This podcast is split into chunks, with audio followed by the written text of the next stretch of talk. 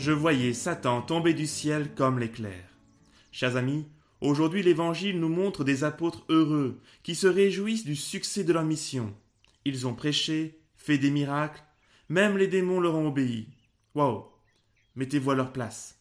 Et en plus, ils ont tout à fait compris l'esprit de la mission, puisqu'ils attribuent leur succès à l'invocation du nom de Jésus et non pas à leur propre qualité. Et dans le contexte de cet évangile, la parole de Jésus sonne plutôt comme un avertissement. Ce pouvoir de prêcher, de faire des miracles, de chasser les démons, ne doit pas vous faire tomber dans l'orgueil. Le démon lui-même avait reçu plus encore de la part de Dieu, et son orgueil l'a précipité immédiatement dans la chute. Comme on le dit au cinéma, un grand pouvoir implique de grandes responsabilités.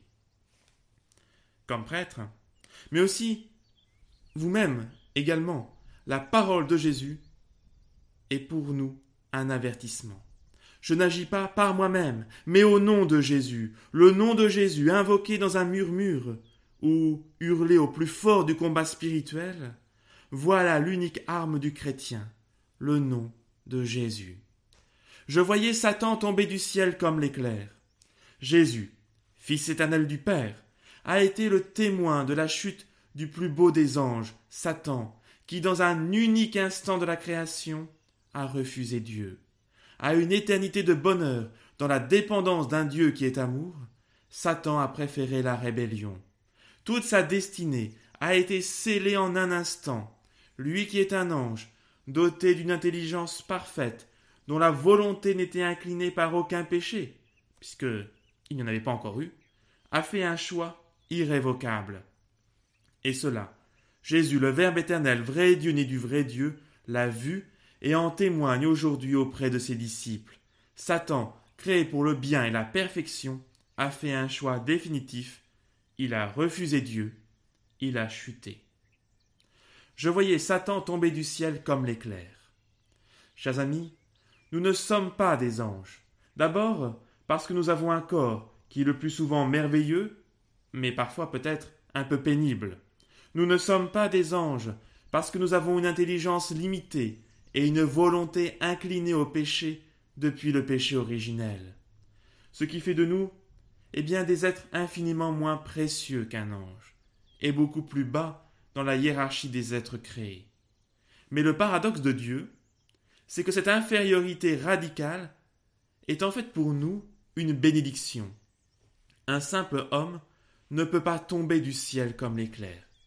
L'homme ne peut pas tomber du ciel comme l'éclair, parce que sa liberté s'exerce dans une histoire, faite d'hésitation, d'erreur, de repentir, de fulgurance, de recul, d'avancée. Notre vie humaine, dans sa pauvreté, est une histoire sainte en vérité, au cours de laquelle Dieu frappe sans cesse à la porte de notre cœur, pour nous donner sa grâce, et jusqu'à notre dernier souffle, nous sommes appelés à nous convertir, à faire le choix de Dieu de Dieu seul. Ainsi dans le ciel, il y a des hommes et des femmes qui seront plus glorieux que les anges, et on en connaît au moins un exemple, la Vierge Marie. Si je prends une comparaison, au fond, entre l'ange et l'homme, le rapport est le même qu'entre du marbre et de la pâte à modeler. Le marbre est infiniment plus précieux, plus élégant, plus noble que la pâte à modeler. Mais une fois qu'on lui a donné sa forme, cette forme est définitive et ne peut disparaître sans briser à tout jamais le marbre qui devient irrécupérable. Ce marbre, eh bien c'est l'ange, fixé pour toujours, dès le premier instant de sa liberté, dans le choix qu'il a posé. Mais nous autres, chers amis, nous sommes de la pâte à modeler. Alors c'est moins classe, hein, il faut le reconnaître, mais il y a un avantage. Quand on se trompe, quand la forme obtenue n'est pas la bonne, on peut recommencer. Et cela presque à l'infini. Quand je pêche, véniellement ou mortellement, Dieu peut toujours venir me chercher, et je suis encore capable d'accueillir sa grâce, et cela jusqu'au dernier souffle. Je voyais Satan tomber du ciel comme l'éclair. Chers amis, cette parole de Jésus et le discours dans lequel elle s'enchasse s'adresse à ses disciples, ses disciples missionnaires, c'est-à-dire à vous à moi, à tous les chrétiens. Cet été qui commence, doit être un été missionnaire, car là où je suis, que je travaille ou que je sois en vacances, avec euh, mes enfants ou petits-enfants, le nom de Jésus doit retentir. Nous sommes envoyés pour préparer la venue du Seigneur. Votre mission, si vous l'acceptez, c'est d'assurer la mission de Jésus. L'Évangile précise que les disciples étaient envoyés dans les villes où Jésus devait passer par la suite. Ce n'est jamais le missionnaire qui donne la foi à celui qu'il rencontre. La foi ne peut venir que de Dieu. Mais ça ne dispense pas de lui préparer le chemin, en éveillant les intelligences et les cœurs à sa parole, en écartant les objections, en témoignant par l'amour mutuel, en assistant par le service. Le Seigneur saura faire porter du fruit à vos efforts. Ensuite, eh bien, ne craignez pas la pauvreté des moyens. Pas de bourse, pas de besace, pas de sandales. Le missionnaire voyage léger, les mains vides, mais le cœur plein. Enfin, ne vous souciez pas du résultat. Vous avez une obligation de moyens et pas une obligation de résultat. Jésus le répète. Hein. Si on ne vous accueille pas quelque part, secouez la poussière de vos sandales. Si on n'accueille pas la paix que vous donnez, cette paix reviendra au moins sur vous. Dans tous les cas, même si votre mission semble un échec, elle vous aura au moins converti, vous, et cela, c'est déjà merveilleux. Je voyais Satan tomber du ciel comme l'éclair.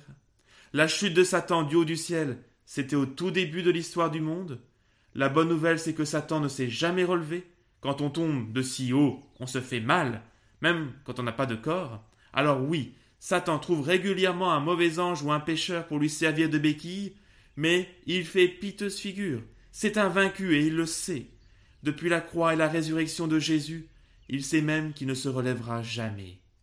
Dans le combat de cette vie, nous savons donc que la victoire est déjà remportée.